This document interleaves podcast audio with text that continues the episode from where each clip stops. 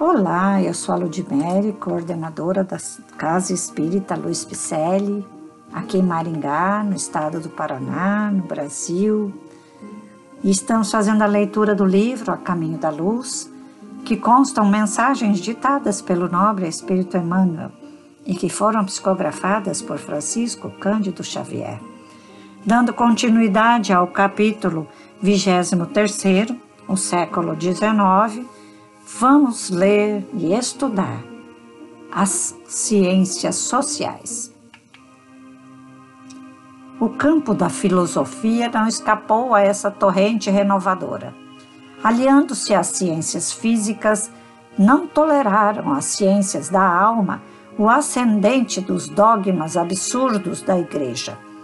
As confissões cristãs, atormentadas e divididas, viviam nos seus templos um combate de morte.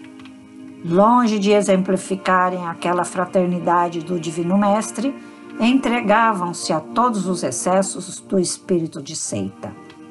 A filosofia recolheu-se então no seu negativismo transcendente, aplicando às suas manifestações os mesmos princípios da ciência racional e materialista.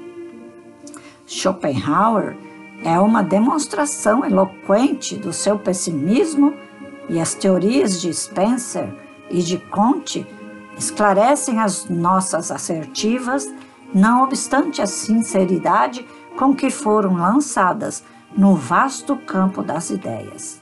A Igreja Romana era culpada de semelhantes desvios, dominando a ferro e fogo, com chegada aos príncipes do mundo não tratara de fundar o império espiritual dos corações à sua sombra acolhedora.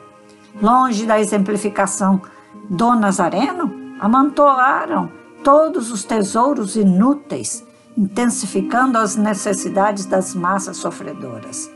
Extorquia antes de dar, conservando a ignorância em vez de espalhar a luz do conhecimento.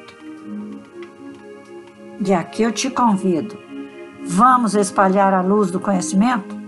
Vamos erguer a bandeira do, do cristianismo que traz sandálias nobres para que calcemos e caminhemos junto de Jesus com suas próprias sandálias aqui neste planeta. Ele não pode, ele, Jesus, não pode ter passado em vão aqui neste planeta. Não pode sem nos trazer um mínimo de ensinamento, não é mesmo? Então, mas depende de quem? Ele fez a sua parte e a nossa. A minha e a sua. Vamos fazer também? Vamos lá? Vamos trabalhar nas ciências. Vamos trabalhar com a sociedade.